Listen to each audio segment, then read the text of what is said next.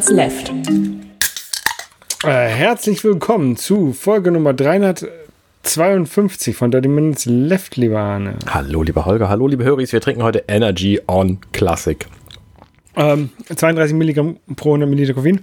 Und ja, Klassik. Das schmeckt halt wie Red Bull. Das, äh, ja, stimmt. Es schmeckt wie Red Bull äh, on Energizer. Es sieht ein bisschen aus wie zu, irgend so ein, so ein Firmengetränk. Also so ein, als hätte sich irgendwie so ein, also da ist so ein, so ein Ausschalter-Symbol drauf. So ein Kreis mit einer Öffnung und einem Strich quer. Ähm, und so eine graue Dose, blaue Schrift. Sieht, weiß ich nicht, öde aus. Tja. Ja. Kommt aus Köln. Äh, bla bla bla. Oh, das hat aber 400 Milligramm pro 100 Milliliter. Taurin. Ach, Taurin. Ah, hm, okay, na gut. 400 Milligramm, das wäre auch ganz im. Da, ja. das wäre stimmt. zehnmal so viel, wie, wie erlaubt, glaube ich. Mhm. Also mehr als zehnmal so viel. Ungefähr. Ähm, wir haben was gespielt. Ja, Nämlich Burger Time. Burger Time ist ja so, da könnte man eigentlich immer rufen und dann ist immer Burger Time eigentlich. außer wenn Pizzatime ist. Außer wenn Pizza Time ist oder Gulasch Time. Wie nachher bei mir. Aber davon reden wir jetzt nicht. Wir reden von Burger Time. Das ist ein Data East Spiel. Und das war als Arcade-Version zu haben. Und da haben wir es auch gespielt. Äh, auf dem Evercade. Und es gibt es aber auch als Konsolenversion. Der große Unterschied zwischen den beiden ist, dass bei der Konsolenversion der Bildschirm breit ist und bei der Arcade-Version der Bildschirm hoch. Ein hoher Bildschirm ergibt bei diesem Spiel einfach viel mehr Sinn. Ich, hier habe ich tatsächlich zum, äh, nicht zum ersten Mal, aber wieder mal gemerkt, dass der Bildschirm der Evercade Handheld-Konsole ganz schön äh, niedrig aufgelöst ist. Also das macht auf einem großen Fernseher beziehungsweise mit 720 oder 1080p erheblich mehr Spaß, das Spiel. Ja, also ich spiele die meisten Spiele, die wir hier in unserer kleinen Runde spielen, ja auch auf dem ähm, Handheld. Mhm. Und der Bildschirm ist halt echt nicht so toll. Ja, ist richtig. Das Spiel allerdings, finde ich, macht schon Laune. Also, es gibt, es ist relativ simpel. Du spielst so einen Typen, der aussieht wie ein Koch und der hat eine Sonderfähigkeit B, der kann nämlich würzen und damit äh, kann er kurzfristig, ich weiß nicht, was es ist, Bacon und so ein Zeug aufhalten.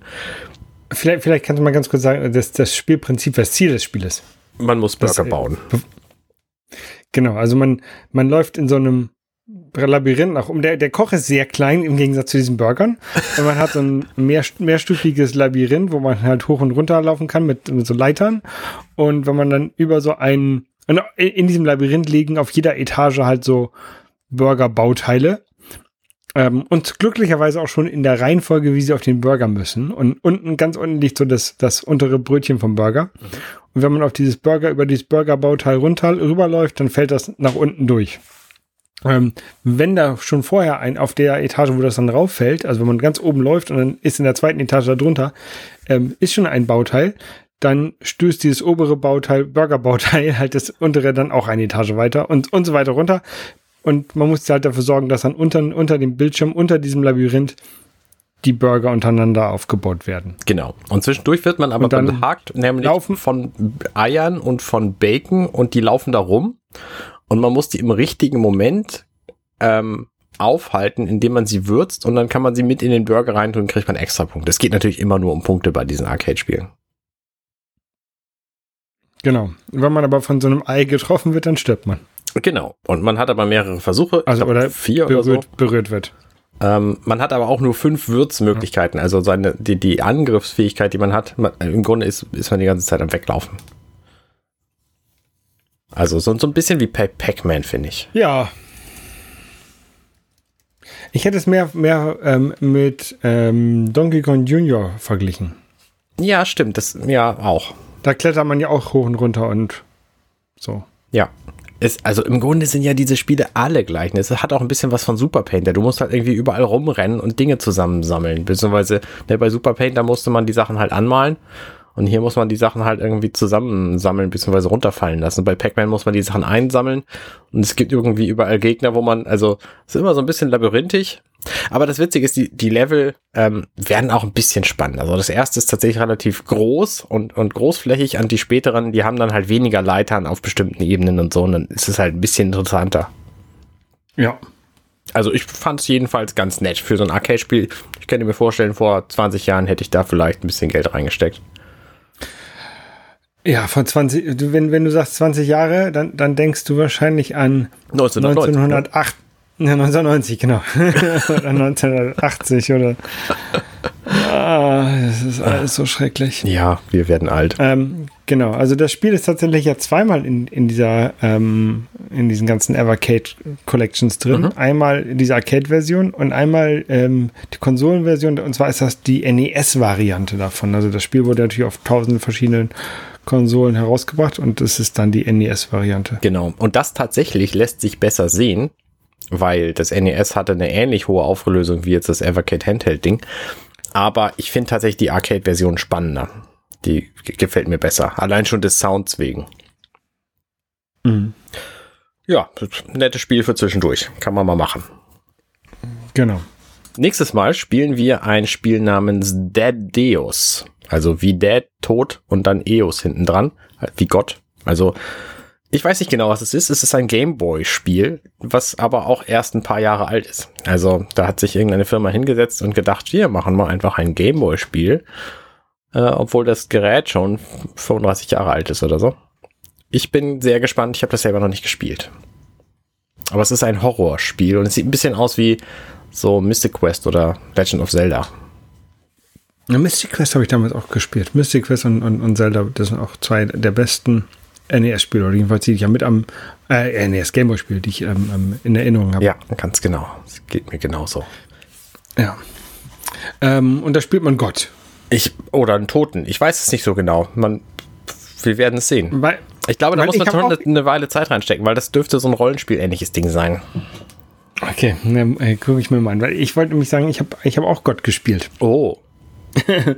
ähm, und zwar, ich habe mich ähm, letzte Woche irgendwann bei Twitter, also ich habe ein bisschen mein, mein Leid geklagt, ähm, weil es hier äh, in Buxtehude ähm, oder generell in Norddeutschland sehr, sehr trocken war die letzten, letzten Wochen. Ähm, ich habe mal dann mal nachgeguckt, so der richtige, der richtige Regen, der letzte richtige Regen war irgendwie einen Monat her. Zwischendurch, irgendwie am, am 13. April, gab es nochmal so ein ganz bisschen nachts, also nicht viel von mitbekommen. Aber sonst halt nur Sonnenschein, was ja eigentlich sehr schön ist, wenn man, wenn man sehr viel Sonnenschein hat. Ähm, was aber nicht so schön ist, wenn man seinen Garten bewässern möchte, weil man da ein paar Blumen und Bäume hat und möchte, dass die Äpfel tragen und Kirschen tragen. Mhm. Ähm, also die, die, die, Blumen tragen keine Kirschen, aber die, die Bäume. ähm, ja, und ähm, ich hab, wollte mich meinen mein Garten bewässern und habe dann festgestellt, dass in meiner ähm, Regenwasserzisterne kein Wasser ist. Einfach leer.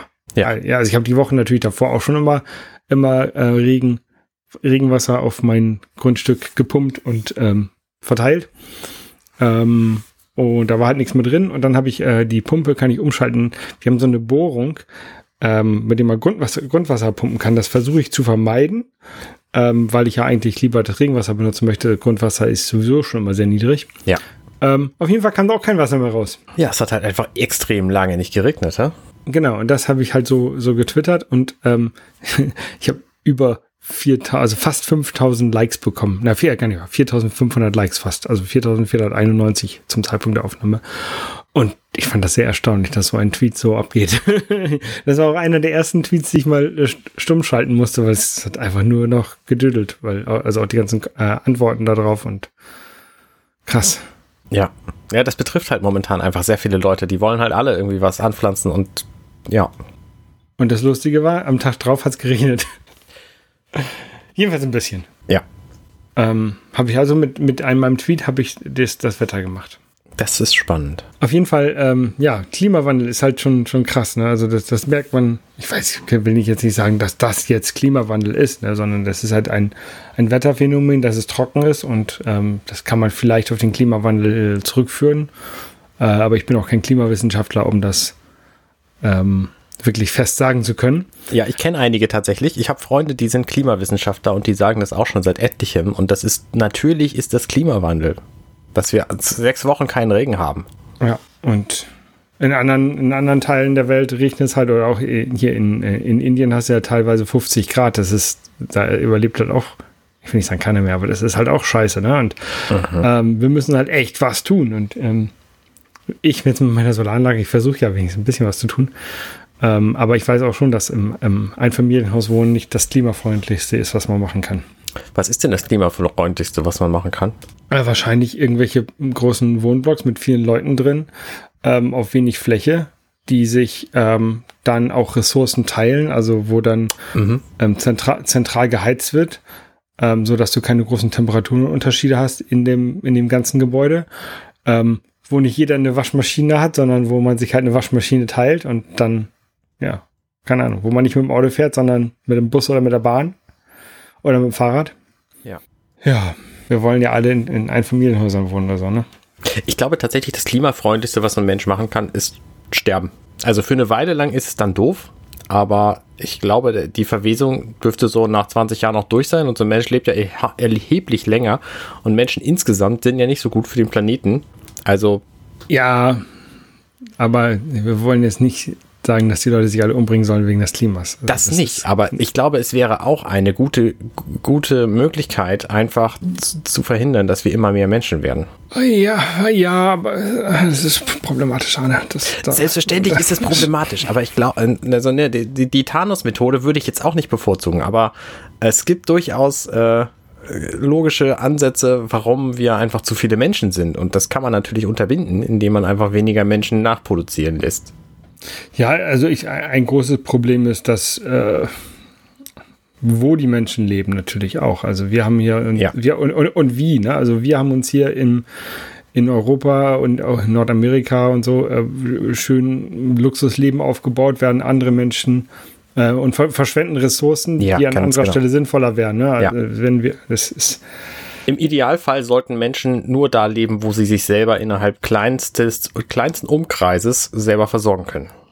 Und wenn das nicht geht, dann sollen sie, dann sollten da halt auch keine Menschen leben auf Kosten von anderen Gebieten. Und das ist aber das, was momentan einfach passiert. Ne, So eine Stadt wie Hamburg alleine würde sich überhaupt nicht tragen, wenn wir nicht das riesengroße Umland hätten und die vielen, vielen Importe aus sonst was für Ländern, wo Ja. das Zeug angebaut wird, was wir hier alles verbrauchen. Und das mit klimaschädlichen Transporten durch die Welt schiffen. Ganz genau, richtig. Das ist halt, ja. Ne, Also wir sind auf dem besten Wege dahin, den Planeten äh, einfach zugrunde zu richten. Von daher, ich kann verstehen, dass dein Tweet so viel Likes gekriegt hat, um den Bogen Ja. nochmal zu schlagen. Ja. Und dann, dann vernichten wir überall Vegetation. Das ist ja auch nicht so gut.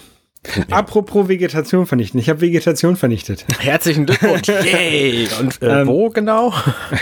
Ich habe ich hab ja letzte Woche erzählt, dass ich mir so einen Hochdruckreiniger gekauft habe und jetzt habe ich tatsächlich meine Einfahrt äh, Hochdruck gereinigt und äh, das ganze Moos und diese kleinen kleinen Gräser, die da äh, zwischen den Steinen wuchsen, ähm, dabei mit entfernt.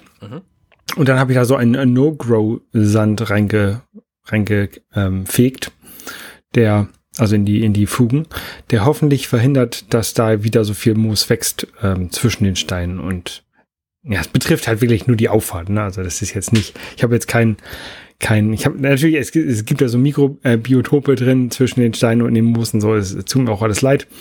Ähm, aber ich habe hier andere, andere Bereiche, wo die Tiere gerne wohnen dürfen, bitte nicht auf meiner Einfahrt. Ja. Da, die haben ja auch nichts davon, wenn du da mit dem Auto ständig rüberfährst. Nee, nee genau. Ähm, oh, hier, äh, der- ich habe ein, dabei, oder äh, kurz danach habe ich einen kleinen ähm, Star ge gefunden, der hatte noch so einen nur Pflaum am Sonntag. Mhm. letzte, letzte Woche.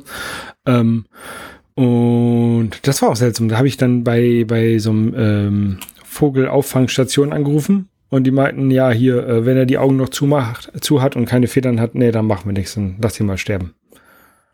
Ein bisschen traurig. Dann hab ich, meine Nachbarin hat versucht, den ähm, dann äh, am Leben zu halten, aber der ist dann tatsächlich auch in der Nacht gestorben, dieser kleine Vogel. Und der, das war sehr seltsam. Der hatte so einen riesengroßen Schnabel. Also ein Schnabel, der halt viel größer ist als der Kopf. Also auch viel breiter. Der, der Schnabel guckte so an der Seite vom Ja. Kopf raus. Das war. Ja, ich habe Fotos gesehen, ja. Ich finde es aber auch faszinierend, wie, wie insgesamt die Überlebensgeschichte von so Vögeln sind. Es gibt einige Menschen in diesem Internet, die haben äh, eine Kamera in ihrem Vogelhäuschen angebracht und machen da Videos und tun die bei YouTube hin, wie sich so eine Vogelfamilie entwickelt. Und das passiert bei fast all diesen Videos, dass da am Anfang irgendwie sechs Küken geboren werden und es überleben aber nur zwei. Und zwar deswegen nicht, weil die, äh, weil die ähm, zu wenig Essen hätten, sondern weil die einfach die stärksten von denen sind und die anderen dann einfach zwischendurch aufessen. So, die entwickeln sich dann halt ein Stück schneller und sind deswegen stärker und essen dann ihre Geschwister einfach auf.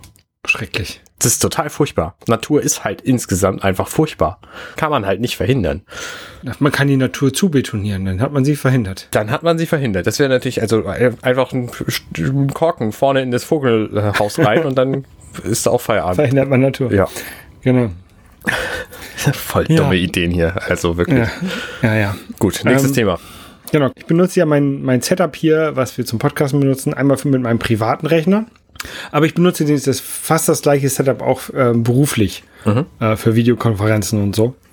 Ähm, und hatte immer das Problem, ein ganz großes First World Problem, dass ich das Mikrofon und die Kamera immer umstecken musste. Also ich habe Freitagabend die aus meinem Arbeitsrechner rausgesteckt und, so, und dann in meinen privaten rein und am Sonntagabend oder Montagmorgen dann wieder andersrum. Oder halt, wenn ich zwischendurch es mal benutzt habe.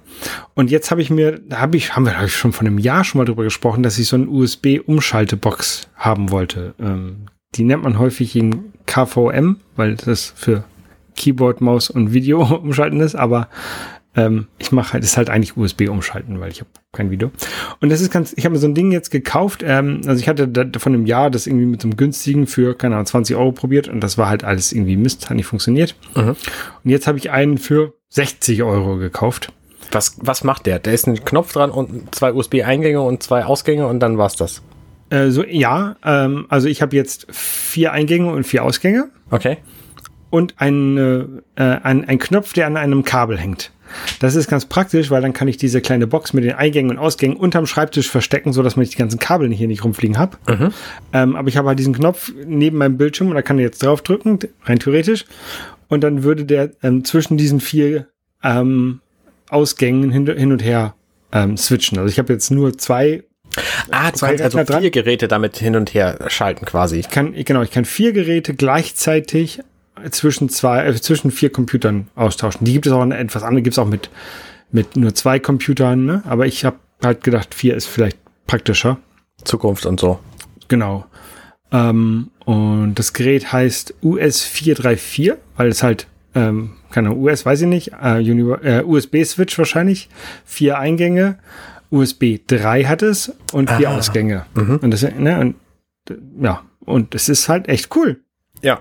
Das heißt, du könntest jetzt theoretisch auch ein, ein 10 Meter Kabel legen zu deinem dritten Computer da hinten Ja, und könntest den dann auch noch bedienen. genau, bis auf natürlich der Bildschirm, der ist ja, da muss ich nochmal ein 10 Meter HDMI-Kabel auch noch legen. Hm, stimmt. Wa- Wobei, über USB 3 kriegst du da nicht auch Bild übertragen? Weiß ich nicht. Weiß ich auch nicht. Also Naja. du kannst, du kannst über USB-C-Kabel Bild übertragen und da läuft ja das USB 3-Protokoll drüber oder Thunderbolt 3 Protokoll oder 4 Protokoll und darüber kannst du Bild übertragen, aber ob du das äh, über so einen USB, ob da irgendwelche Einschränkung im USB-Spezifikation ist, dass das über einen USB-A-Stecker nicht geht, weiß ich nicht. Ja, nee, okay, verstehe. Das weiß ich auch nicht. Und ja, ich weiß nicht, ob ich soll. Vielleicht ja, könnte ich vielleicht einmal machen. Das, Aber USB 3 tatsächlich ist auch anstrengend, weil das so fehleranfällig ist über lange Entfernungen. Ich habe mich da kürzlich auch mit inf darüber informiert, weil ich hier nämlich so ein, äh, ich habe einfach zwei externe Festplatten in so einem externe Festplatten-Wechsel-Switch-Gehäuse-Ding. Also das ist so eine Kiste, die stellst du auf deinen Schreibtisch und dann steckst du von oben die zwei Festplatten da rein. Dreieinhalb Zoll Festplatten, große Dinger. Und dann machst du das an, dann macht das nicht nur Krach, sondern auch Wärme. So, und dann habe ich gedacht, okay, das ist nett so für Backups, aber eigentlich will ich meine Backups zum einen äh, gerne immer haben und zum anderen möchte ich gerne die Wärme nicht immer haben. So, und deswegen habe ich überlegt, ich kaufe einfach ein Kabel und stelle das in den Nachbarraum, das Ding. Aber USB 3 macht tatsächlich wohl Schwierigkeiten über lange Kabel, weil die dann separaten Strom brauchen. Deswegen kannst du auch Kabel kaufen, die halt so einen 5-Volt-Anschluss haben, wo du dann zwischendurch dies verlängern kannst. Aber überall, wo du verlängerst, musst du halt ein Netzteil anbauen. Genau, du musst halt, du musst das Signal verstärken, weil du hast, da hast eine, einen hohen Widerstand auf den Kabel natürlich, je länger das, das Genau, Kabel ist. ja. Und dadurch hast du halt Verluste und diese, das musst du halt verstärken. Genau. Deswegen gibt's halt spezielle USB 3.1, 3.0 Kabel, die auch gleichzeitig noch Strom vom Rechner ziehen. Wo dann quasi über denselben USB-Port nicht nur die Daten kommen, sondern auch der, der Strom, den sie brauchen. Und das funktioniert aber auch nur bis zu einer bestimmten Länge. Also länger als fünf Meter kannst du so ein Kabel quasi nicht kaufen. Sonst brauchst du halt einen externen Stromgenerator. Das ist jedenfalls eine spannende Geschichte, finde ich. Und ich habe mich noch nicht dazu durchgerungen. Was du auch machen kannst, ist ähm, äh, das optisch machen, dass du halt einen, ähm, einen optischen, also einen, einen Wandler hast auf äh, Fiber Optics. Äh, dann kosten die Kabel auch mal irgendwie 250 Euro für 10 Meter. Das, ja, das ist natürlich dann praktisch, weil dann brauchst du ja keinen Strom zwischendurch mehr. Genau, aber ja. ja. Und könntest theoretisch auch mit einer Taschenlampe dann einfach ins Nachbarhaus. Ja. Gut. Okay. Ähm, Kommen wir zum nächsten genau. Thema. Genau. Ähm, dieses Setup, was ich habe mit dem Arbeitsrechner und dem privaten Rechner. Der Privatrechner ist ein Mac, der Arbeitsrechner ist ein äh, Windows-Laptop. Ähm, äh, da habe ich auch so ein kleines Problem gehabt. Und zwar ähm, seltsamerweise war der Ton von meinem Arbeitsrechner super, super leise. Ich konnte meine Meetings überhaupt nicht verstehen. Mhm. Ähm, ich mache den Ton, äh, der kommt über das Display, also ich mache das meist mit dem Lautsprecher, dann kann ich ein bisschen, ein bisschen freier rumlaufen. Ähm, und der kommt dann äh, aus dem Display raus quasi, oder, ne? Und ähm, die, das Problem, was ich hatte, ist, äh, ich habe mir ein kleines Tool auf meinem Mac installiert, das sich da nennt äh, Monitor Control, wie ja. bei GitHub. Mit dem kann man ähm, Monitore, die nicht von Apple sind, auch mit diesen Funktionstasten, die auf, einem, auf einer Apple-Tastatur sind, steuern. Das heißt, ich kann auch damit die Lautstärke von meinem Monitor einstellen. Das Problem, was ich dann festgestellt habe, tatsächlich, ist, ähm, dass diese Lautstärke-Tasten dann tatsächlich diese Monitor-Lautstärke, diese an diesen internen ähm, Volume-Regler vom Monitor ähm, verstellen. Aber wenn ich bei Windows die, die Lautstärke verstelle, macht er das in der Software im Windows drin. Da verstellt er nicht die Lautstärke vom Monitor. Ah. Und ich hatte meinen Monitor halt runtergeregelt über am Mac und hatte mich dann gewundert, dass ich beim, beim Windows, äh, da, da, war alles auf voll Anschlag und das war super leise. Und das war sehr, sehr seltsam. Okay, verstehe. Ähm, ich benutze diese Software tatsächlich auch. Aber schaltest du zwischen Windows und und und Nee, das nicht, nein, ich, ja. Also, was ich damit mache, ist halt, ich habe halt einen externen Monitor, der kein Apple Monitor ist und ich kann dadurch einfach meine ähm, meine Helligkeit vom Monitor steuern über die Hardware-Tasten und das ist natürlich super genau. praktisch. Das geht auch, ja. Und, und halt auch die Lautstärke bei mir. Genau, ja, das kann ich theoretisch auch, aber das, das ist dem einen Monitor egal, glaube ich. Ja. Auf jeden Fall, weil das hat, das hat irgendwie zehn Minuten gedauert, bis ich gemerkt habe, dass die Lautstärke im Monitor von dem Mac verstellt wurde, aber von dem Windows nicht. Ja, das ist wirklich spannend. Ja. Interessant, aber jetzt weißt du ja zumindest, woran es liegt. Genau. Das ist gut, gut zu wissen. Ich habe ein völlig anderes Thema. Ich, mir fällt keine Überleitung ein. Ich habe Podcasts produziert. Äh, relativ viele in letzter Zeit. Also das ist bei mir immer so schwungweise, weil Termine mit anderen Leuten finden. Ne? Wir machen das ja regelmäßig wöchentlich und hauen die Folge dann auch in, aller Regel irgendwie zwei Tage später spätestens raus, am Sonntag. Und mit den anderen Podcasts, die ich so mache, die kommen aber erheblich seltener. Ähm, und da ist es einfach manchmal schwierig, Termine zu finden. Deswegen hatte ich jetzt gerade gestern und vorgestern vier Stunden Termine, zwei Stück und äh, habe am Montag dann auch noch einen.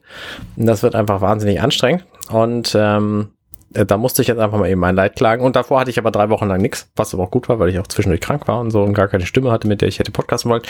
Jedenfalls habe ich jetzt äh, neue Folgen veröffentlicht, gestern von Offenbar wie Orville und von gestern, heute, übermorgen, nämlich mhm. von Offenbar wie Orville, die den ersten Teil der Zweiteiler-Folge Identität wo es um Kalons geht. Ähm, spannende Geschichte, es gefällt mir sehr gut, die Episode. Die, ähm, zwei, den zweiten Teil davon natürlich gibt's äh, in meiner Podcast-Besprechung erst kommenden Monat. Das äh, habe ich glaube sonst auch ja nie, dass ich quasi irgendwas bespreche und es geht erst nach einem halben Jahr oder so weiter. Also wenn man hier so an werkgetreu James Cameron denkt, das, das sind wir sehr regelmäßig immer äh, und machen, das, das, schließen das auch immer ab, was wir, nee, so Quatsch. Fällt nie eine, fällt nie eine Folge aus. Äh, genau, richtig. Von daher ähm, pro Episode ein Film. ja, also offenbar, ich glaube, die Folge ist trotzdem, also unsere Aufnahme, äh, unsere Podcast-Episode ist trotzdem ähm, sehr hörenswert, auch wenn wir nur die erste Folge der Serie besprechen. Und bei gestern, heute, übermorgen gibt es einfach die fünfte Folge der zweiten Staffel Flieg mich zum Mond. Ähm, auch sehr schöne Nicht Folge. zum Mond, mein kleiner Freund, die Sonne.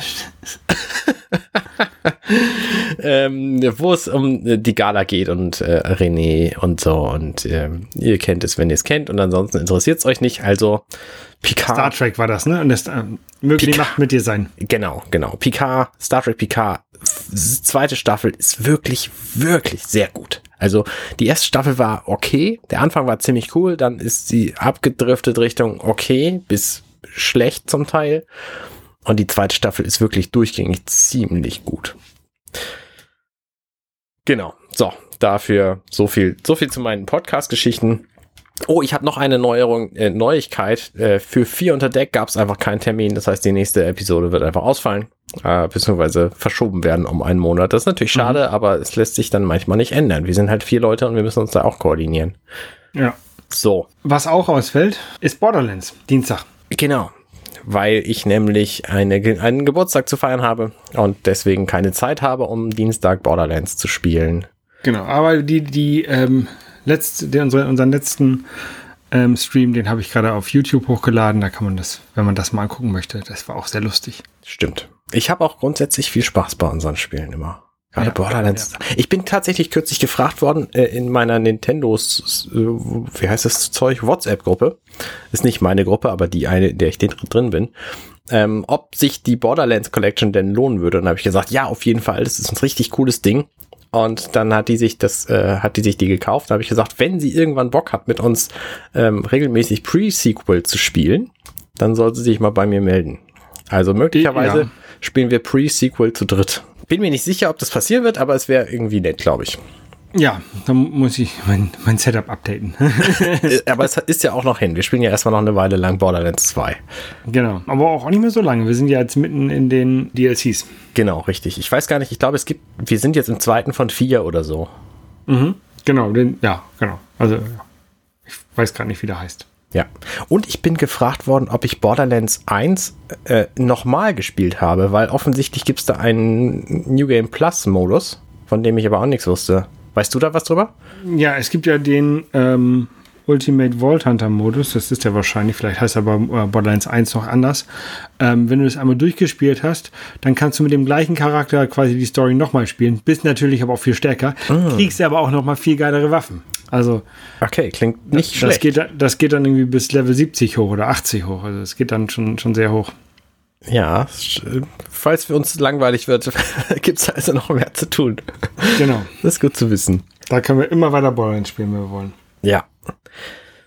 Ähm, ich habe sonst auch noch ein Brettspiel. Ich hatte nämlich in der Spieleoffensive, das ist so ein Brettspiel-Online-Versender, Laden in Merseburg oder so. Ähm, die wohnen also irgendwo in Süddeutschland. Merseburg ist gar nicht in Süd. Egal. Jedenfalls ähm, machen die sehr viel Spiele, Brettspiel-Logistik. Das heißt, die übernehmen auch Logistik für Kickstarter-Geschichten zum Beispiel. Das heißt, aus irgendwelchen Ländern kommen dann bei denen die Spiele an und die machen die Verteilung. Happy Shops heißen die. Und die haben eben auch die Spiele-Offensive, so ein Laden, so ein Brettspiele-Versand. Und da gab es vor Weihnachten so ein Angebot, hey, bezahl uns 33 Euro und du kriegst ein Spiel, was mindestens 35 kostet. Du weißt aber nicht welches. Und da habe ich mitgemacht und äh, habe dann ein sehr schweres, fast kubisches Paket bekommen und habe das dann natürlich zu Weihnachten erst aufgemacht und da war drin ein Spiel namens Dark Ages, das Heilige Römische Reich. Und das ist ein Spiel, was die in ihrer Spieleschmiede, wo sie quasi so Kickstarter auf Deutsch machen, ähm, für, für Brettspiele, da haben die dieses Spiel halt finanzieren lassen und da hat es 100 Euro gekostet. Inzwischen kostet es 120. Also ich habe einen Wahnsinnsgewinn gemacht. Und dieses Spiel habe ich mir jetzt mal auf den Tisch gelegt und versucht, das zu lernen. Das ist ein unglaublich massives, riesengroßes Spiel. Und zwar eines der Gattung 4X. Hast du davon schon mal gehört? Nein. Die 4X ist so ein amerikanisch-englischer Begriff, steht für Explore, Expand, Exploit und Exterminate. Also ähm, im Grunde so ähm, so Auskundschaften ausbreiten, ausbeuten und auslöschen. So ein Risiko. Ja, quasi. Quasi. So ein bisschen Zivilisation und, und eben Eroberung und äh, Kampf und so und aber auch gleichzeitig ähm, Ressourcen sammeln und Dinge verbessern. Mhm. Und von dieser Art hatte ich noch kein Spiel, äh, kein Brettspiel natürlich. Civilization ist ein hervorragendes Beispiel dafür äh, für Computerspielversionen von diesem Genre. Und die Siedler vielleicht auch? Die Siedler, ja, auch, ja. Und viele Echtzeitstrategie-Sachen schlagen da auch so ein bisschen in diese Kerbe rein. Und dieses Spiel ist aber tatsächlich auch ein sehr massives Ding. Ähm, und ich habe nach zwei Stunden Anleitung gelesen und Spiel aufbauen und lernen und so, ah, bin ich noch nicht mal dazu gekommen, das Spiel zu beginnen, weil es einfach sehr viele Möglichkeiten gibt. Das Nette an dem Spiel ist, es gibt halt fünf Möglichkeitskarten, die werden aufs, aufs Spielbrett gelegt und ähm, dann muss man sich aussuchen, welche von diesen Möglichkeiten man nimmt und hat dafür verschiedene Scheiben zur Verfügung. Also man kann zum Beispiel irgendwie ähm, marschieren gehen mit seinen Truppen oder man kann also spielt auf einer Europakarte. Man kann mit seinen Truppen marschieren gehen, man kann irgendwie was bauen, man kann Kulturkarten nehmen. Ähm, und wenn man, das machen halt alle Spielerei um immer wieder. Und wenn die dritte Platte da draufgelegt wird, die dritte Adelsscheibe quasi, auf diese Funktion, dann rutscht die unterste weiter und dann kriegt die noch eine weitere Funktion, eine Reaktion nämlich und kann dann noch was anderes machen, was da quasi drauf reagiert. Also du kriegst gegebenenfalls, wenn du Glück hast und geschickt spielst, kriegst du halt einfach Aktionen geschenkt nach einer Zeit. Und das ist unglaublich vielfältig und es gibt einfach wahnsinnig viele Möglichkeiten, wie du dieses Spiel gewinnen kannst, wie, wie du an Siegpunkte kommst. Entweder du machst es halt über Erobern von anderen Gebieten oder du machst es über Bekämpfen von Barbaren oder du machst es über Kultur, weil es gibt auch Kulturkarten, mit denen du quasi dein Reich verbesserst oder du machst es über Bau. Zum Beispiel kannst du Kirchen bauen oder Produktionsgebäude für die verschiedenen vier Ressourcen, die es gibt. Oder du baust Prachtbauten. Also es gibt unglaublich viele Möglichkeiten in diesem Spiel und es hat angeblich auch einen sehr guten Solo-Modus. Da bin ich aber noch nicht zu gekommen äh, im Lesen der, der Anleitung und äh, bin einfach sehr gespannt, das auszuprobieren. Das große Problem daran ist nur, das dauert halt im Solo-Modus vielleicht fünf Stunden und ich blockiere damit den kompletten Wohnzimmertisch. Und das gibt halt quasi kaum einen Zeitpunkt, wo ich das sinnvoll spielen kann weil irgendwann muss halt gegessen werden so und das ist das ist tatsächlich ein bisschen schwierig an diesem Spiel. Ansonsten bin ich da sehr begeistert von bislang. Dann brauchst du ähm, einen ähm, Spieletisch, wo du da also ähm, es gab von so einer YouTuberin, die hat sich einen Puzzletisch gebaut, ähm, wo, wo sie, ähm, wo das Spiel so schließen kann und da kann ne? sie auch drauf essen. Mhm. Genau. Ja, das ist eine schöne Idee, aber auch dafür braucht man natürlich Platz und den habe ich bislang auch nicht. Abgesehen davon mag ich auch unseren Esszimmertisch. Ja, ein schöner halt Eigentisch. Statt, statt dem Wohnzimmertisch. Ja, ja, aber ich mag ja den Tisch. Ich will den nicht weggeben. Hm. Naja. Jedenfalls ist das, ich bin wie gesagt noch nicht dazu gekommen. Ich habe es dann auch wieder abbauen müssen. Aber ich werde das irgendwann, äh, ich bin tatsächlich zum Spielen verabredet. Anfang Mitte Juni für dieses Spiel. Bis dahin muss ich wissen, wie es geht und bis dahin will ich auch eine Solo-Runde gespielt haben. Ähm, ich hoffe, ich krieg's irgendwo unter. Simone Giertz oder Simon, äh, ich weiß nicht, ist Amerikanerin, glaube ich. Äh, ich verlinke, Simon. Die hat den, die, die ist eine ganz coole eigentlich. Die baut immer so coole Sachen. Und die hat diesen ah. Tisch gebaut. Ähm, ja. Ja. Ver verlinken wir mal. Der, der ist echt gut, der Tisch. Es gibt wahnsinnig viele gute Spieltische. Das Problem ist, die kosten halt irgendwie 1500 Euro wenigstens. Selber bauen. Selber bauen ist auf jeden Fall die sinnvollere Variante, ja. Als sich so einen Tisch aus den USA schicken zu lassen. Ich glaube, die, die, hat den auch nur für sich selber gebaut, also sie verkauft den nicht. Ja, ja, klar, natürlich. Aber es Obwohl gibt halt auch sie, solche Tische zu kaufen. Hat, sie hat jetzt einen Shop aufgemacht, wo sie ein paar lustige Sachen verkauft. Okay. Anyway.